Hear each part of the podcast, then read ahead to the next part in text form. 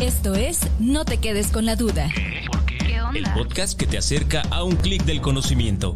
¿Qué puedes hacer diferente? Tecnología, Innovación, emprendimiento herramientas Tips. y más. y más. Para que encuentres eso que estabas buscando, Pero que no sabías que estabas buscando. escúchalo cuando y donde quieras. Pero sobre todo, no te quedes con la duda. duda.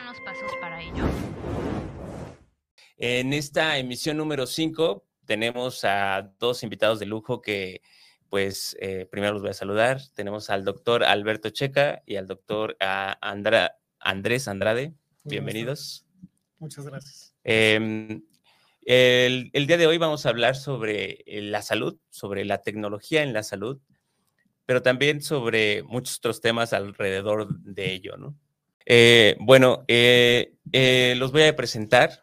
Eh, el doctor Alberto Checa es eh, doctor en ciencias biomédicas de la UNAM, experto en biología molecular y genómica funcional del cáncer, con más de 10 años de experiencia en investigación sobre el virus del papiloma humano y cáncer cervicouterino.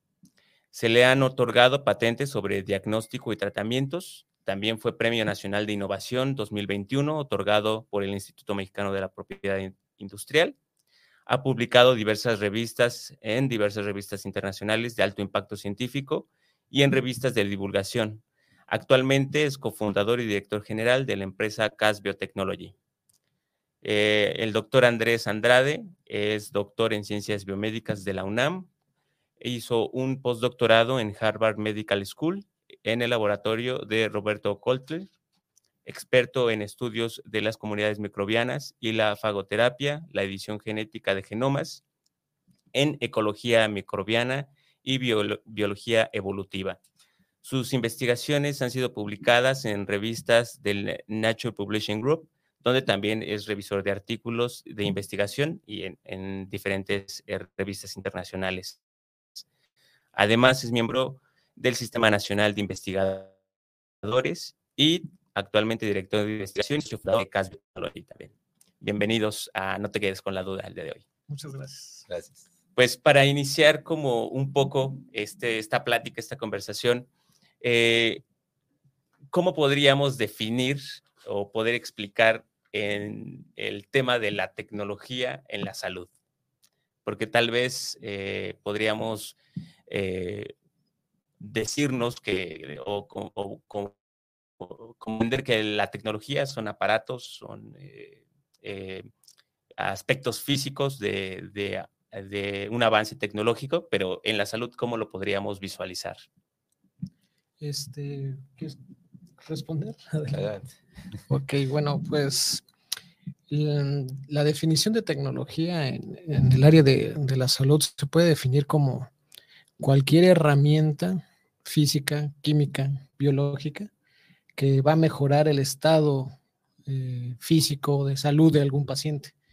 En este caso, nuestro, nuestra área es la biotecnología y en esa área nosotros lo que nos estamos enfocando es en desarrollar métodos diagnósticos, métodos de tratamientos nuevos basados en, en la biología.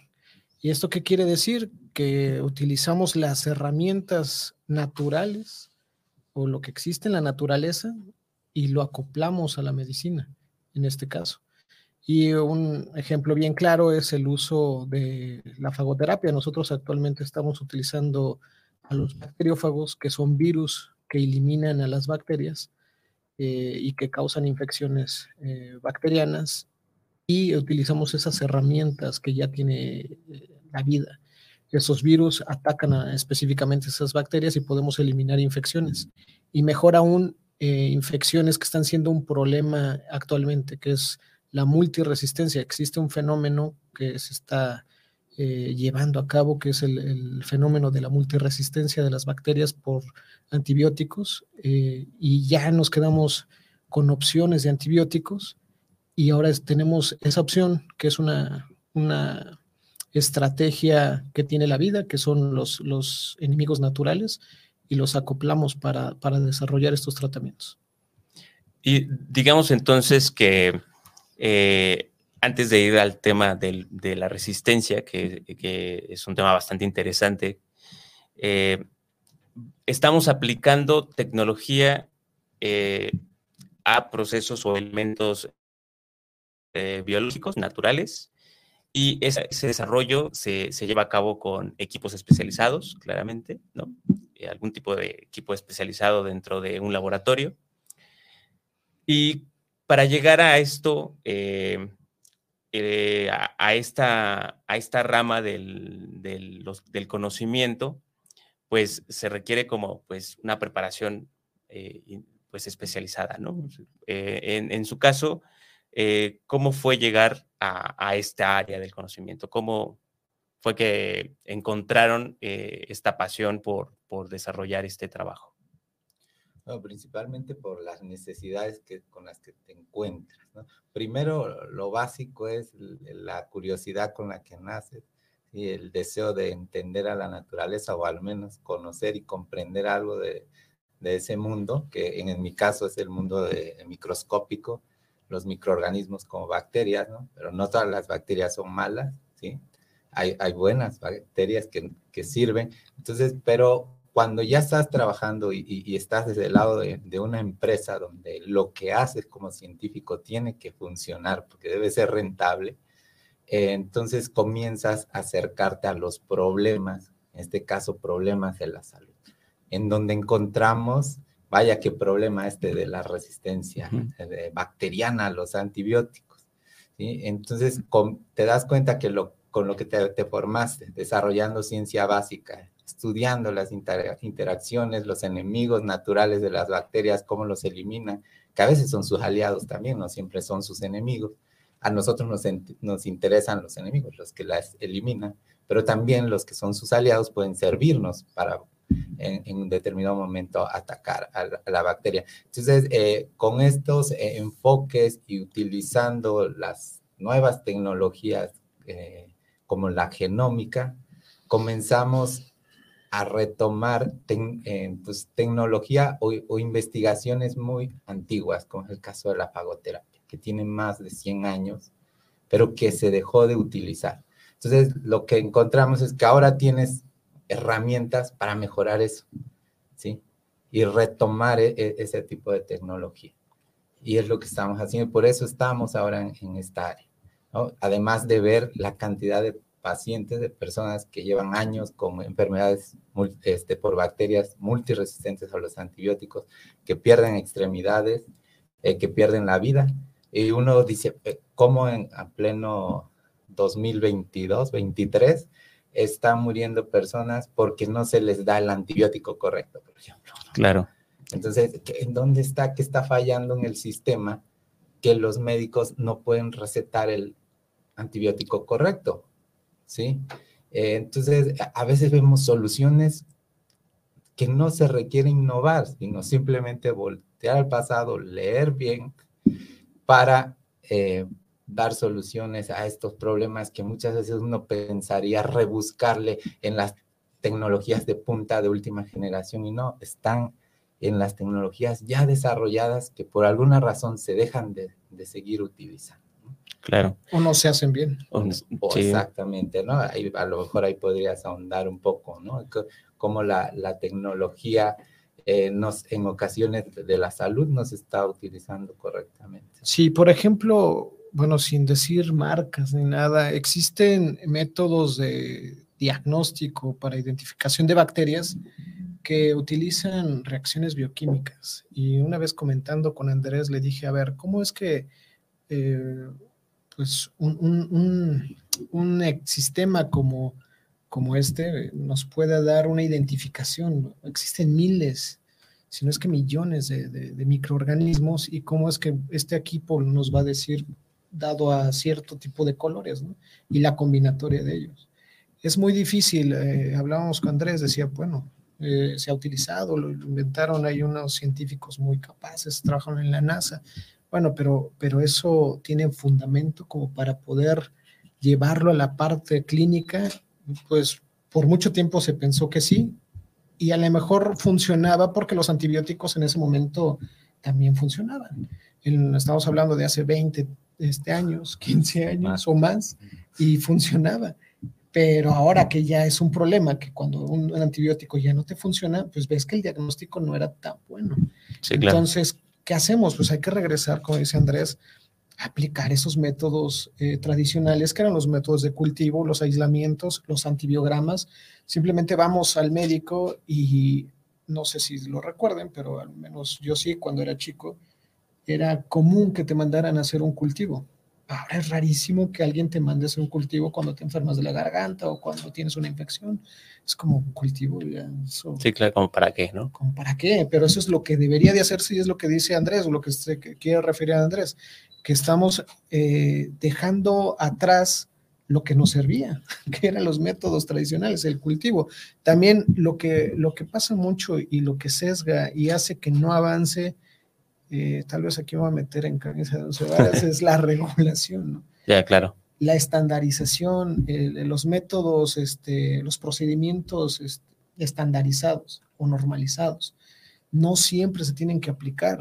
Hemos visto que, ok, tú tienes una infección y se parece a la mía, pero no tiene que ser igual. A lo mejor con un método de cultivo sí la puedo ver tu bacteria, pero con el mismo método no puedo ver la mía. Claro, claro. Entonces, eso está sesgando a que podamos eh, seguir continuando con esos métodos de cultivo y por eso ya los médicos ya no los quieren hacer.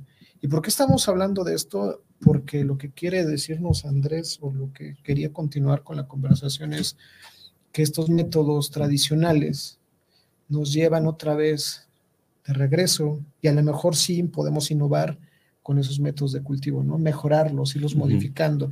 Estábamos eh, planeando hace un par de horas eh, cómo combinar esos métodos, eh, se podría decir que no tan innovadores, con tecnología de punta como el Machine Learning, como la biología de sistemas, que es ya lo, lo último que tiene la, la- la biología, como la biotecnología. Cómo compaginar todo eso para desarrollar nuevos métodos de, de cultivo, nuevos métodos diagnósticos.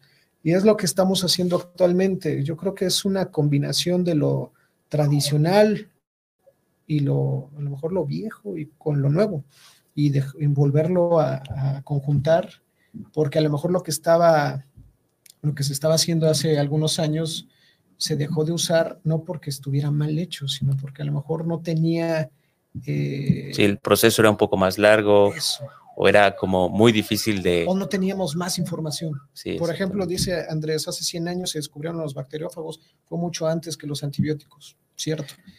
Pero utilizar virus en esa época, eh, si, si nos recordamos, estábamos en, en inicios de, de la Primera y Segunda Guerra Mundial, Sí, claro. que era más fácil utilizar un antibiótico un bacteriófago. Sí, Pues, un, un- un antibiótico, porque para usar un bacteriófago necesitas identificar la bacteria, sí, claro. buscar el bacteriófago y luego aplicarlo. Y un, y un antibiótico era, pues, aplícalo Rápido, ¿no? Y a ver qué pasa. Era, era la solución más rápida, exacto. Y, y justamente eh, este tema es, es bastante interesante, ¿no? La fagoterapia eh, fue mu- mucho antes de, de los antibióticos y, y hoy en día, pues digo, no debería ser, pero casi que se consumen los, eh, los antibióticos como chicles, ¿no? Y, y entramos al tema de la ah, automedicación y ahí es donde viene la resistencia también, ¿no? Parte de ello. Bueno, es parte del problema, justo eso de nos, nos echaron un poco el problema a nosotros. La multiresistencia está surgiendo porque hay automedicación. Entonces, ah, pues vamos a, que, a, a ver la manera de regular para que no se automedique. A obligar Sí, a los pacientes a que los tengan pacientes para que no, ajá. Entonces, solo tiene que ser recetado por el médico, ¿ok? Ahora el médico lo tiene a su lado. Pero si el médico no hace un antibiograma, está haciendo prácticamente adivinando qué antibiótico le va a funcionar a su paciente. A lo mejor es algo muy técnico. El antibiograma es que tú evalúas, no sé, 15 antibióticos distintos contra una bacteria. Y de esos 15, no todos van a servir. Entonces a ti te interesan los que la, esos antibióticos que matan a la bacteria. Entonces sacas una combinatoria. El médico ve el resultado y dice, ok, penicilina, ampicilina. ¿Sí? Pero está partiendo de un diagnóstico. Sí, Ya, claro. Dime tú si vas, eh, ¿qué te dice el médico? ok, a ver, tienes una bacteria en la garganta, te voy a dar un antibiótico que, antes, que se dice de amplio espectro, que ahora vemos que ya no son de amplio espectro, ya casi a pocas bacterias afectan, ¿no? Entonces, eh, está adivinando también, está jugando ahí a los dados un poco. Imagínate que de esos 15, tú tienes una bacteria que solo uno, uno de esos 15 antibióticos le va a funcionar. A ver, ¿cuál es la probabilidad de que encuentres el antibiótico correcto dentro de esos 15? Y, lo que sucede, ¿no? De, pues ingerir o de, sí, este, pues tener esa, esos elementos en nuestro cuerpo genera, además de la resistencia, pues me imagino que eh, otras eh, reacciones, ¿no? Sí, puede producir daños en la salud. Hay, hay, pacientes que nos ha tocado que llevan años tomando antibióticos, cuatro años, cinco años. Eh, tomar antibióticos puede causarte daño hepático, renal. Imagínate es estar, pues es como, como casi correr un carro sin aceite, básicamente. O sea, estás manejando, sobreexplotando a tu, a tu cuerpo cuerpo es como una máquina, debe de estar bien aceitada, bien afinada. Y si le estás metiendo antibióticos, bueno, te, están ayudando. Pero si no le diste el correcto, como dice Andrés, pues lo, lo estás maltratando, básicamente. ¿Por qué? Porque ya estás exponiéndolo en lugar de un esquema de una semana o dos. Ya lo llevas a un año, ya es demasiado. Se, te di el antibiótico A, ahora no, no, no, no funcionó, ahora vamos, con el B. Y, básicamente se vuelve, pues sí, una experimentación, ¿no? Eh, en la vida de las personas, mal hecha, ¿no? El experimento sigue un método científico, no es lo mejor término, sería un este, juego de azar. Sí, básicamente, sí, porque lo que están haciendo ahorita los médicos es, como dice Andrés, estar probando uno, no te funciona otro, no te funciona otro. Entonces, lo que tendría que hacer el, médico es buscar ese diagnóstico, el cultivo, que es lo que nosotros proponemos, esa, ese tipo de, de estrategias que a lo mejor no eran tan innovadoras pero hay que regresar al pasado y lo que estamos buscando también es ver cómo esas bacterias, que también luego no se observan, eh, observarlas en ese método de cultivo. Y eso es lo que se está haciendo, se está innovando en este momento, ¿no? Este, mejorar esa, esa, visión que tenías en la infección. Y, y, justamente, ¿no? Entonces, digamos, eh, si yo soy una persona que por X o Y razón eh, va con un, médico eh, que ahora están disponibles en, cualquier esquina, ¿no? En cualquier farmacia. En cualquier farmacia. Este, y pues me receta un antibiótico, pero después estoy en otro lado y voy con otro y me va a recetar o el mismo u otro, o yo voy y lo pido porque creo que es lo que me ayudó la vez pasada. Y, al ingerir tantos eh, antibióticos y otras, otros medicamentos, me puedo generar enfermedades que ni siquiera estaba en el cuadro eh, en el que tenía, que hubiera tenido al, principio, de acuerdo a los, a los síntomas, y, cada vez pues se presentan nuevos síntomas, ¿no? me, voy imaginando como este proceso. Sí. Y, justo en ese, en ese instante entra la resistencia, ¿no? Es como decir, ya eh, uno ya está lastimado, por dentro, en todo nuestro organismo, ya, ya no nos funcionan los, este, los medicamentos que nos están asignando. ¿Y qué viene después? Ok, bueno, hay pocas opciones. Esa es la, respuesta que a lo mejor eh, no quisiera uno escuchar, que justo estamos entrando en una amenaza por las bacterias multiresistentes, ¿no? Y se estima que alrededor del 2050 eh, mueran más de 10 millones de personas al año por bacterias multiresistentes a los antibióticos. Superando el cáncer. Dime cuántas murieron por el coronavirus. A nivel mundial, eh, eh, por año, fue menos de 10 millones, o estoy equivocado. No, fue menos de 10. Fue menos de 10 millones, ¿no? Entonces ahora imagínate, eh, ahí era un virus, un solo agente. Acá, ¿sabes cuántas bacterias multiresistentes están circulando en hospitales, en el ambiente, en las granjas, ¿sí? En, mucho de lo, con lo que tenemos contacto diariamente. Entonces, e, es, preocupante porque la bacteria no es tan simple como el virus. O sea, si, si quisieras llevar una guerra este, o un, eh, y seleccionas entre un virus y una bacteria, pues es más fácil desarrollar una vacuna para un virus contra una bacteria, ¿no? O un tratamiento. Entonces, ¿qué opciones quedan? Pues de nuevo, volver al pasado ¿Qué fue primero la, la fagoterapia? ¿no? Porque, pero la pregunta va a ser, entonces, ¿por qué no se continuó? ¿no? O, o por qué ahorita nada, apenas estamos escuchando. Justo es porque no es fácil de comercializar la fagoterapia como tal, ¿no? Es complejo dado la especificidad que tienen los bacteriófagos. Entonces eso se vuelve una medicina de precisión y en cierto grado hasta personalizada. ¿no? Entonces eso es difícil de ponerlo en un botecito que cualquier persona pueda comprar. ¿no? Tienes que desarrollar la terapia para tu problema, para tu infección, ¿sí? Eso asegura mucho el éxito, ¿no? Y, lo hemos visto con los primeros casos de fagoterapia, con fagoterapia que estamos resolviendo, y en el mundo, por supuesto, también eh, se están desarrollando, ¿sí? Pero acá en México, pues hasta donde sabemos, son los primeros que estamos eh, desarrollando la fagoterapia, porque vemos que va a ser una necesidad, ya es una necesidad, ¿sí? Los antibióticos están sirviendo, por supuesto están sirviendo, pero en algunos casos ya no. Eh, este proceso eh, de fagoterapia, ¿cómo lo llevan a cabo? ¿Qué son los, los requerimientos que ustedes eh, dentro de un laboratorio necesitan o cómo sería el proceso? Primero, que el paciente sea diagnosticado correctamente para conocer cuántas y cuáles bacterias. Así que tienes que conocer al enemigo, si no, cómo desarrollas las estrategias, ¿no? Entonces, pero primero es justo cultivos, eh, análisis de, toda esa comunidad que está asociada a la infección, eh, y de ahí vamos hacia el antibiograma. ¿Por qué? Porque a lo mejor no es necesario llegar a la fagoterapia, porque un antibiótico dentro de los que existen comerciales, le funciona. Ya hiciste el análisis, estimaste eh, el, el, éxito que pueda tener la terapia con, con el antibiótico. ¿No? En caso de que te topas con una bacteria multiresistente a la cual ya los antibióticos de última generación que estén no funcionan, entonces es un candidato para ser tratado con fagoterapia. ¿sí? Entonces ya ahí comenzamos, que es tomar la bacteria del paciente y desarrollarle una formulación con bacteriófagos que nosotros contamos ya con una colección bastante amplia de bacteriófagos contra los principales patógenos. ¿sí?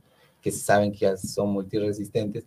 Entonces, de esa forma empezamos a desarrollar el tratamiento. y en conjunto con, con, con, los médicos se evalúa si es... Este... Y, que al final no es tampoco como, ah, ya salió el análisis, aquí toma la pastilla y ya sino es un proceso que va a llevar tiempo. Es un proceso de investigación. Cada paciente se vuelve un proyecto de maestría, si quisieras verlo, porque se requieren muchos análisis para poder desarrollar la terapia que sea eficaz, ¿no? Porque además no es que ya tengas el bacteriófago y ahora lo aplico sobre la piel del, paciente y ya no, hay que hacer un montón de la producción del, del tratamiento debe ser bajo cierta regulación y normas para no causar un, un problema mayor. ¿no? Claro. O no cualquier persona lo, lo, puede, puede hacer esta, esta terapia, ¿no? Se requiere de farmacólogos que ayudan en la, formulación.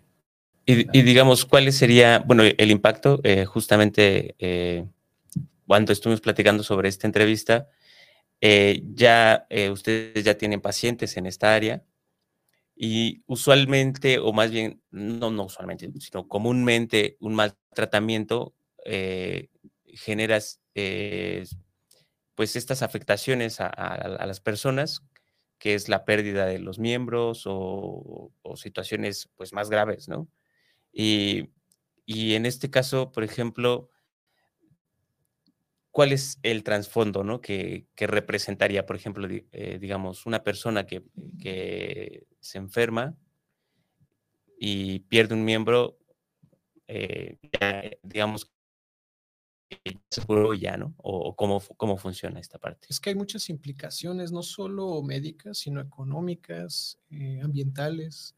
Eh, estamos hablando de que un paciente normal, ahorita que está llevando un tratamiento estándar, convencional, imagínate cuatro años de recibir un antibiótico.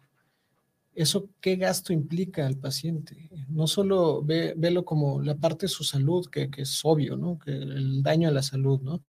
Eh, sino también el, daño económico que recibe ese paciente.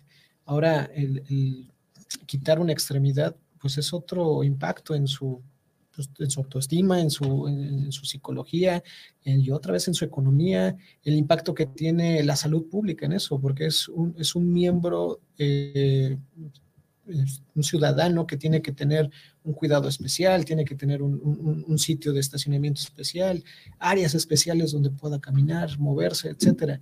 Entonces, es un impacto que si lo ves y tiene muchas implicaciones. Entonces, es mucho más económico invertir en un buen cultivo, en un buen diagnóstico, en un buen tratamiento, que a lo mejor puede decir, bueno, es que es caro, ¿no? El versus el que se puede llevar en un laboratorio privado convencional o en el que me hacen en, el IMSS, en el ISTE, pero si te va a dar un resultado que no te regresar tu enfermedad, pues a la larga es más caro eso que, tener un buen diagnóstico, ¿no? Entonces, eh, lo que nosotros estamos aquí llevando a cabo es eso. Eh, empezamos, eh, a lo mejor no lo mencionamos, nosotros empezamos la empresa dando diferentes soluciones eh, biotecnológicas. De hecho, empezamos a, mencionar con, cómo mejorar la, cuestión energética, ¿no? Eh, y, después vimos que teníamos ahí un, pues un foco, ¿no? Un nicho que, era la, cuestión de la salud. Entonces, eh, en, cuestión de la salud, ahí nos, nos, enfocamos, vimos que teníamos ahí una, una situación importante y sí, sí, perdón. Perdón. Y, luego, este, pues empezamos buscando bacteriófagos para, para estas bacterias multiresistentes. Y lo que hizo o lo que se llevó a cabo en el laboratorio fue una formulación que actualmente no existe a nivel mundial. Es una formulación que puede estabilizar estos virus y mantener la vida en anaquel por mucho tiempo. Y lo que platicamos, Andrés, y el equipo eh, fue sacar un, tratamiento para el acné. El acné tiene eh, una bacteria en común, que bueno, es una, una bacteria asociada, que es Cutibacterium El acné vulgar. El acné vulgar. Este, porque hay acné o lesiones etcétera, que son producidas por otras bacterias, pero el acné vulgar un acné leve que tiene un niño de 12, 13 años, empieza con una bacteria. Eh, después es multitratado, etcétera, y se puede infectar de, otro tipo de bacterias, pero nosotros nos enfocamos a este acné vulgar, desarrollamos este tratamiento y es nuestro primer producto de, fagoterapia en México y tal vez en el mundo con esta formulación que es estable a temperatura ambiente. Entonces eso es un logro bastante grande que se ha hecho eh, dado los recursos limitados económicos, dado que la, situación en la que vivimos en, la pandemia se desarrolló durante ese tiempo. Eh, y creo que es, bueno, nos reconocemos a nosotros mismos como, como, que lo hicimos bien, ¿no? al menos. Y, justamente este tema es, es, bastante complicado, ¿no? Porque igual viene desde el, desde el diagnóstico. Eh, bueno, al final todos los elementos de la salud pues, necesitan un correcto diagnóstico, que es lo que estábamos hablando aquí.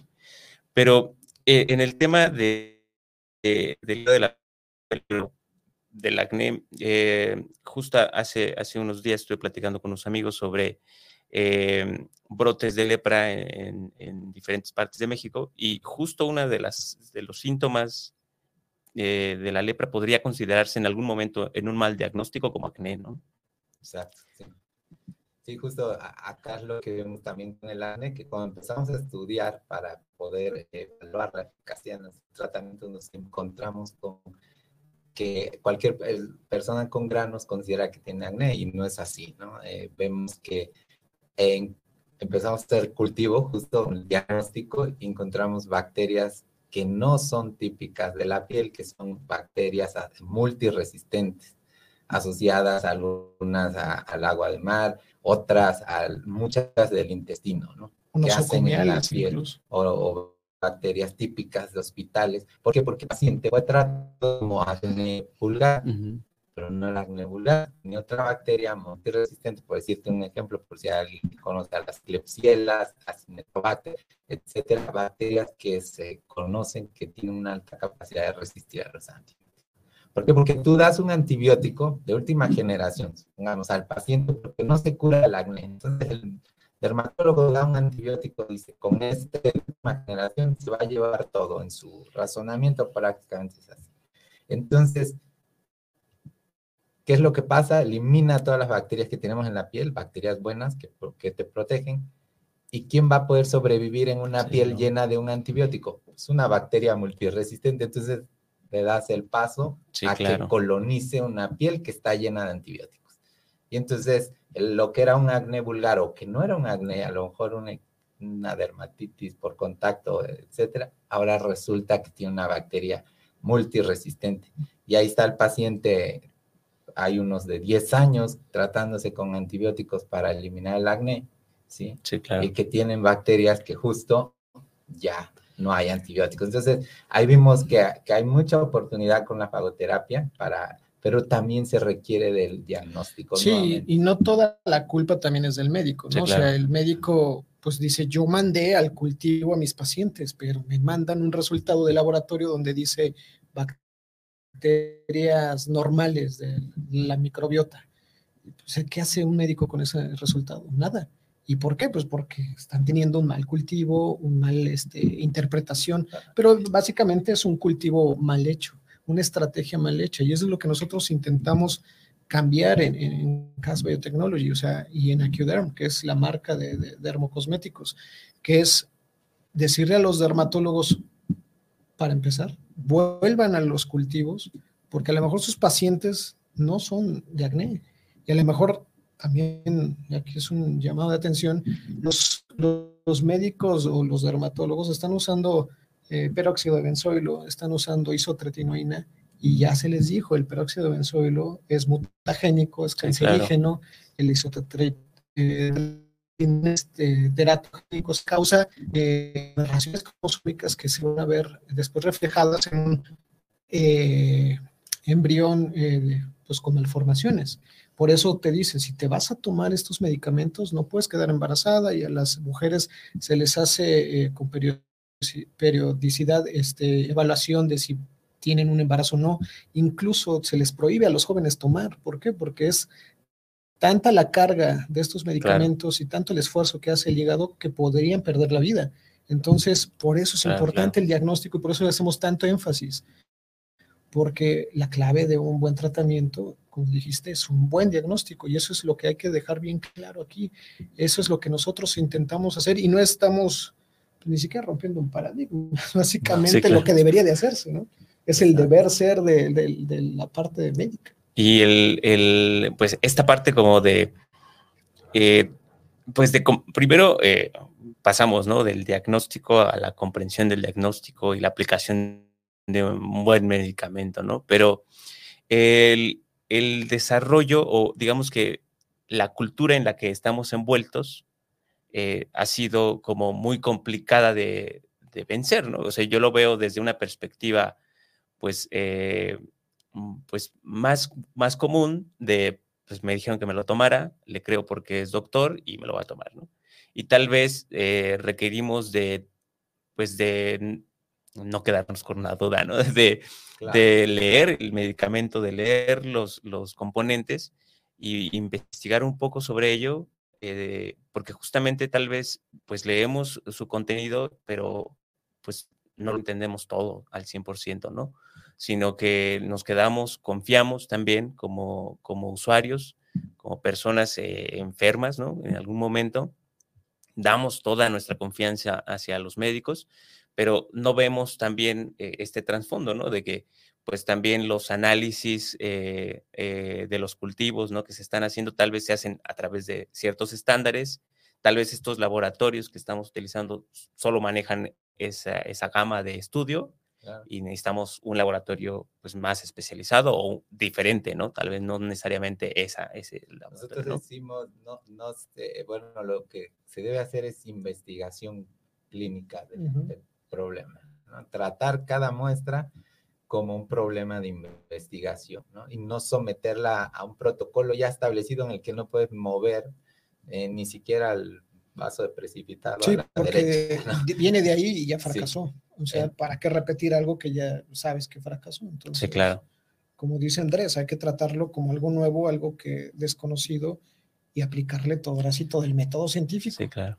Y, y, el acné, fíjate, es este, un problema que sí se puede solucionar desde los inicios, eh, porque, pero igual de nuevo con un buen diagnóstico. ¿no? Hasta ahorita yo no conozco muchas personas que hayan sufrido acné que sepan de un cultivo, que le hayan ordenado. Y si tú buscas los laboratorios que dan estos servicios, eh, no te dan el cultivo de piel buscando las bacterias asociadas al acné. Entonces, por eso te salen bacterias normales de la piel que tiene. Entonces, el médico dice, no, pues entonces no, no tiene una bacteria peligrosa. Sí. Sin embargo, en, comienzan con tratamientos demasiado agresivos para una enfermedad de la piel, que ponen mucho en riesgo la salud, quizá no del presente, que no lo note el paciente, pero que a futuro va, va, va, a traer un problema, ¿no? Entonces, si, hablamos de que el acné le da alrededor del 70% de los jóvenes, imagínate, ese 70% de la población sometida a un, a un tratamiento con agentes este, teratogénicos, con molperóxido de benzoilo, etcétera, que son este, tratamientos comunes para el acné. Entonces, ahí vimos un problema donde dijimos, podemos acá, con una solución natural, los enemigos naturales, o sea, tú tienes bacteriófagos en tu piel. Si no tuviste acné, estuviste seguro protegido mucho por esos bacteriófagos. Entonces, tomamos de las personas sanas bacteriófagos y los aplicamos en personas cuyo eh, básicamente se conoce como una disbiosis. Los amplificaste, los metiste en una botella y los ponemos a la venta para que alguien que tiene el problema pueda tener una solución. Y, y, digamos, además de este eh, este, este producto que, están manejando ya de manera comercial, también eh, hacen trabajo de, cultivo, o sea, hacen, eh, reciben cultivos y hacen el análisis. Sí.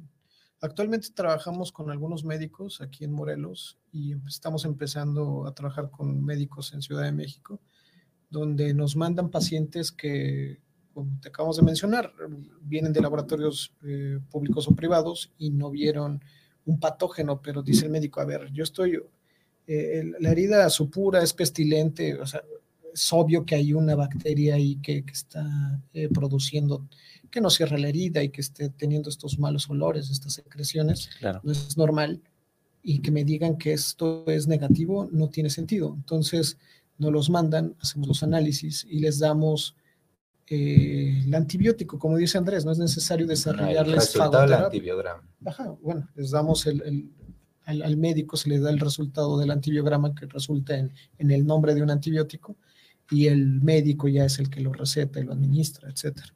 Este, no es necesario llegar todavía a, la fagoterapia, ¿por qué? Porque pues, hay que desarrollarla, implica eh, más eventos, más experimentos y el costo se puede ampliar un poco más. Digo, a diferencia del producto que tenemos de, de, acné, que ya es muchísimo más económico, ¿por qué? Porque ya está estandarizado, está aprobado por una gran cantidad de, de cepas de, de Cutibacterium acnes, ha sido comparado con otros productos similares, en, por ejemplo, en Estados Unidos hay dos, fueron comparados, fueron evaluados, somos superiores a, a esos productos, ¿por qué?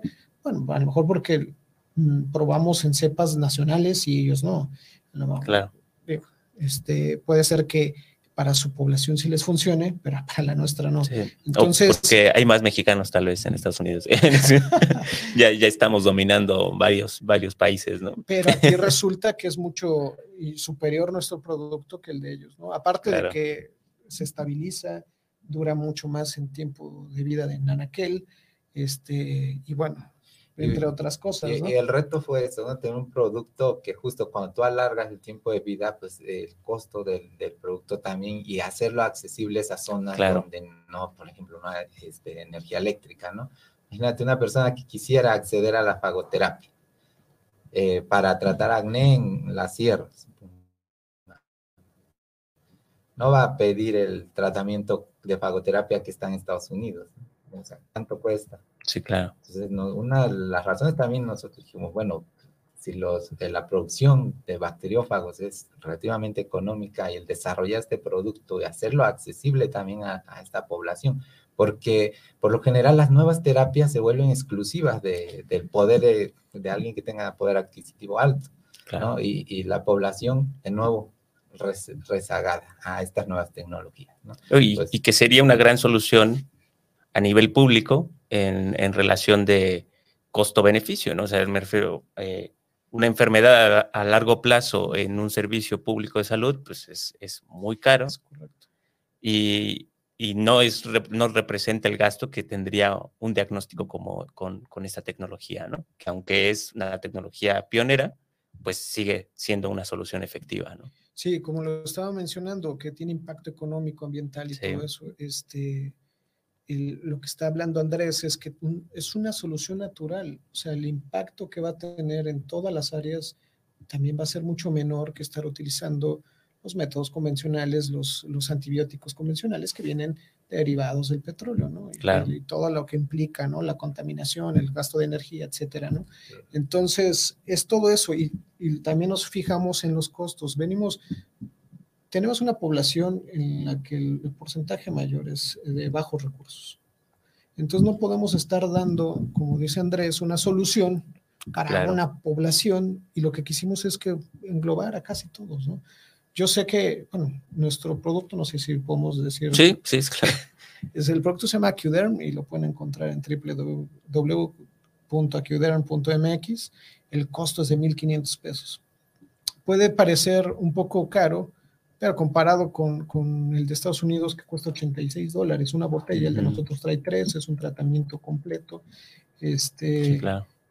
Y lo que puede costar estar utilizando antibióticos constantemente. Sí, no, y los, mencionamos. los sea, tratamientos eh, de, para la piel son realmente bastante caros o muy lejos de, de una de la masa de, de poblacional de, de, cualquier país realmente. Claro. Y, y, justo eh, vemos ¿no? que mucho, durante mucho tiempo eh, se, se, ha estado hablando sobre el cuidado de el consumo de diferentes tipos de productos por eh, peligro del cáncer y todo, y, y, la piel la hemos dejado como, ah, no hay problema, me voy a la playa, me, me quemo. Y es la primera barrera que hay que cuidar. Y es lo primero, ¿no? Sí, es la barrera contra rayos UV, bacterias, etcétera, ¿no? Y es lo que también nos hemos fijado, ¿no? Que ahorita está muy, pues como de moda el, el ya cuida, empezar a cuidar, ¿no? Tanto mujeres como hombres, porque antes sí. era un sector exclusivo de mujeres que se ha abierto y eso está muy bien, pero también hay que tener cuidado de quién tenemos esas recomendaciones, porque ahorita que hablaba Andrés de la isotretinoína, del peróxido de benzoilo,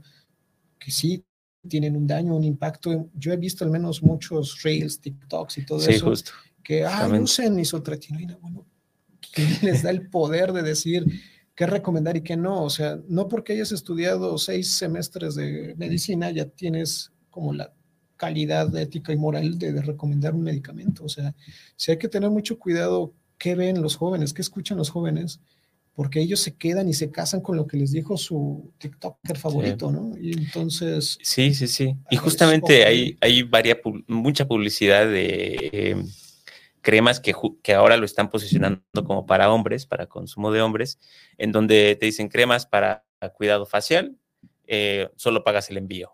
Y y entonces, sí, sí, pues dices, ¿hacia dónde va eso, no? Sí, es que cosméticos es un problema, ahora que lo, sí. lo, estamos analizando, la regulación es muy laxa, entonces eh, las personas producen los cosméticos en su cocina. Y ahí viene otro problema. Sí, claro. Que lo hacen en condiciones no higiénicas, ¿no? No de bioseguridad cero. Eh, entonces, los cosméticos traen patógenos. Sí, claro. Bueno, Bacteria. ya entró en vigor el, el reglamento de las eh, buenas prácticas de fabricación de cosméticos, pero bueno, todos los que usaron cosméticos del 2022 para atrás, es un chasco que se llevaron. ¿Por qué? Porque, claro. como dice Andrés, fabricaron en, en, su cocina y los encontrabas en tiendas departamentales de prestigio. Hacías un claro. cultivo y decías, a ver, ¿qué está pasando hay Staphylococcus aureus acá? O por decirte un ejemplo, ¿no? Entonces, la carga bacteriana, ¿cómo sí. pasó ahí? ¿Quién regula esta parte de que sean inocuos, ¿no? Sí, igual eh, eh, eh, se encuentran videos de cómo van llenando Exacto. los diferentes tipos de productos de maquillaje y están o para empezar las personas ni tienen todos los requerimientos técnicos, están usando sus manos sin guantes, en un ambiente completamente eh, pues sucio o con, con, diferentes tipos de herramientas que realmente no cumplen ¿no? con las características y que se van, que van a terminar en, en una tienda y que eh, muchas personas lo van a poner directamente en sus ojos, ¿no? O en su, en su cara, ¿no? por ejemplo, acné. Acné, son lesiones abiertas de epidermis. Entonces se aplican un producto, un cosmético que trae además más Cutibacterium, que es la bacteria, o bacterias patógenas de la persona que estaba en ese momento ahí, a lo mejor con gripa manipulando y fabricando, y pues se empeora entonces, e, es, realmente un problema la regulación también en cosméticos. Por eso hay mucho cosmético en el mercado que no pasa una prueba microbiológica, ¿no? Y está empeorando el problema de la resistencia también. Contribuyen mucho. Sí, también el compartir los, los cosméticos. Las, las chicas luego suelen hacer eso. Suelen compartir que, ay, mira, una sombra. A ver, préstamela no es como la, la, ropa interior, eso no se debe de prestar, o sea, eh, los cosméticos este, no deben de compartirse.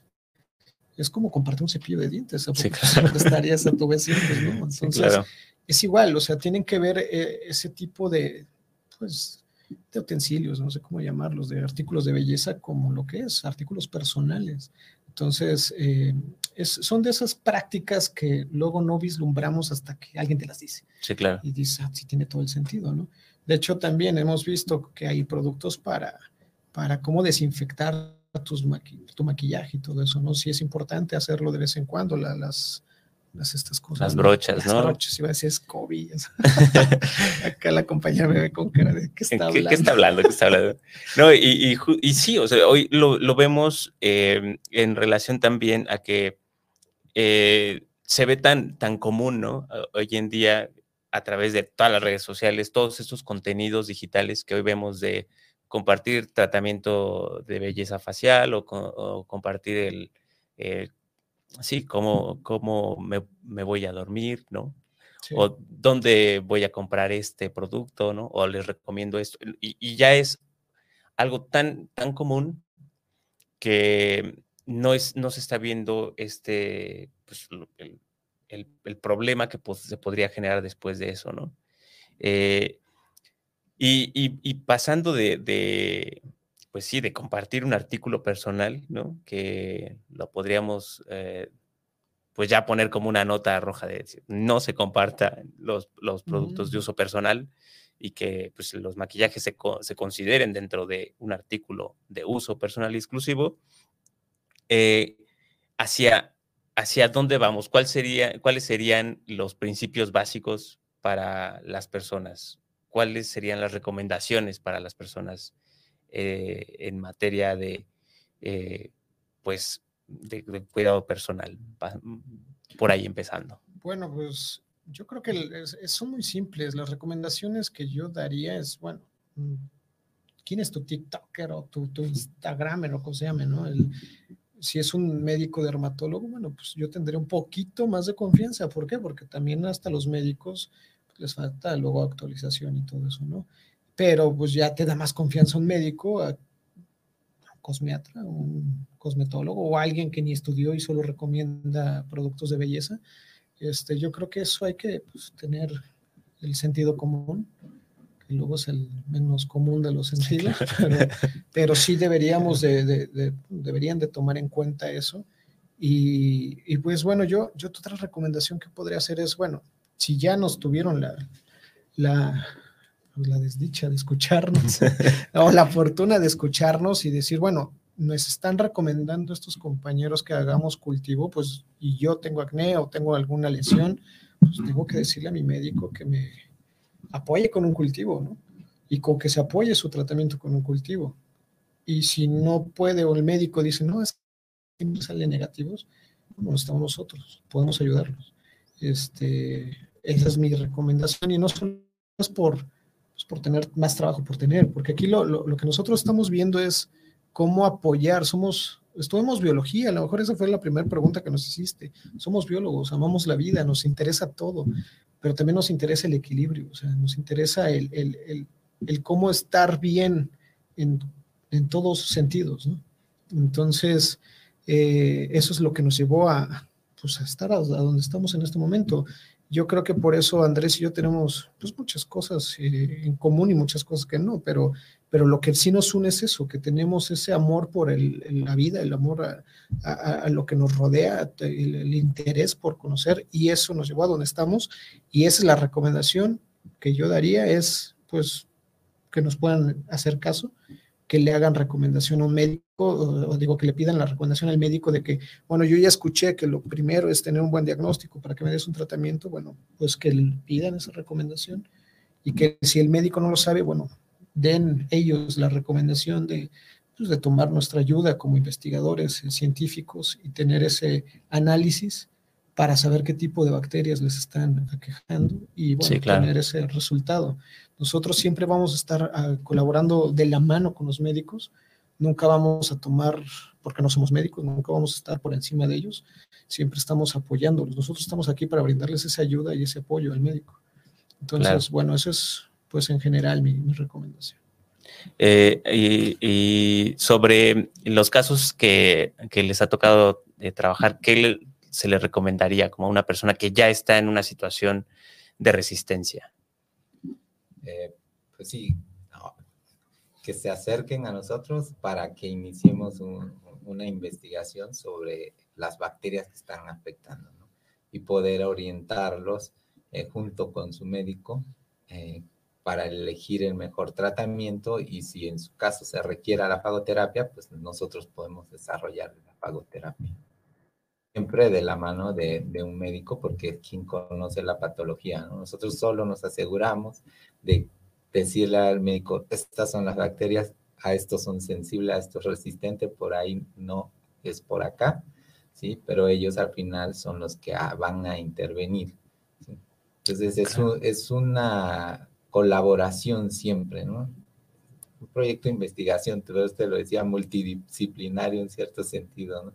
Por, esta comunicación que tenemos con el médico. Bueno, a lo mejor el público puede tener un poquito de dudas, ¿no? También de, del tratamiento. Es un tratamiento de uso compasivo. ¿Esto qué quiere decir? Que cuando un paciente dejó de tener opciones, se le da la siguiente, que es los, los de investigación. Eh, se utiliza mucho en, Estados Unidos y en, cuestiones de cáncer. Cuando ya se le dio la quimioterapia convencional, ya se le probaron todas las quimioterapias, había así por haber, bueno, se les dan los tratamientos compasivos. Eso dado y sujeto a las declaraciones de Helsinki que dicen que tienen que, hay que aplicarlas, ¿no? O sea, si existen, darle esa opción, ¿no? De, aunque sea de investigación, pero ya, ya es una opción más que puede tener el, el, el paciente. El de nosotros podría ser considerado como un tratamiento de uso como así en el caso de las infecciones multiresistentes como la osteomelitis o infecciones en los huesos, en el corazón, pulmón, etc. Eh, es importante mencionarlo porque a lo mejor pues uno puede pensar, bueno, ¿y cómo están sujetos? ¿Qué regulación tienen? Etcétera. Claro. Y también otra cosa es que nos apoyamos de un laboratorio tercero autorizado llamado Los Ley, eh, que puede, este, podemos tener nosotros la, la fortuna de, de, colaborar con ellos y ellos eh, hacer los análisis para que el producto venga inocuo, venga sin endotoxinas o, este, pirógenos, etcétera, que puedan eh, tener algún problema el, el, del tratamiento. Entonces, eh, tiene más confianza todavía el, el, el paciente, paciente. De, de, que su tratamiento puede llegar a un buen término. Ahorita todo lo que hemos aplicado ha sido de manera tópica, entonces no es necesario llegar hasta, hasta ese punto, pero en el, en el caso de que requieran un medicamento intravenoso, intramuscular, o sea, de, de manera inyectable, eh, podemos utilizar este tipo de, de, convenios que tenemos con terceros autorizados por COFEPRIS. Y bueno, so, someter el protocolo de investigación de, de, tratamiento compasivo a un comité de, de, ética. de ética, ¿no? De un hospital. Claro. Y, y el tratamiento compasivo, eh, para eh, esclarecer un poquito, no sé si esté equivocado, pero me imagino que son como, eh, bueno, digamos, como lo vemos en algunas películas justamente como de historias de cáncer, que son tratamientos que siguen en experimentación o que son tratamientos que eh, alternativos, por así llamarlos, o eh, cómo lo podríamos catalogar. Pues este, por ser un, como lo dijo Andrés desde el inicio, los bacteriófagos son, es una medicina personalizada y de precisión. Y al ser personalizada, o sea, no podemos usar los mismos bacteriófagos para tu enfermedad que para el de alguien más. Así tengan la misma bacteria. Puede que funcione, pero no es, no es un fármaco para todos. Para todos. Para una población con la misma enfermedad. Eh, puede ser que en el caso, por ejemplo, del antiacné que desarrollamos, llegara a suceder. Pero eso tiene que pasar, pues, un muestreo muy grande, enorme. Entonces, por eso se sigue siendo de uso compasivo. Sigue siendo como de, investigación, porque la regulación así lo, sí, claro. lo, somete, ¿no? Entonces, este... Eh, no es alternativa porque se asocia a lo alternativo como a lo no científico. Entonces, acá se sigue un proceso científico riguroso para más que nada la seguridad, ¿no? Por decirte un ejemplo, aquí sí aplicamos mucho la tecnología de última generación, que es la genómica con la secuenciación masiva. Secuenciamos de inmediato la bacteria, todo el genoma de la bacteria, el bacteriófago, el, bacteriófago para asegurarnos que el bacteriófago no vaya a llevar algún gen que codifique para una toxina y empeore.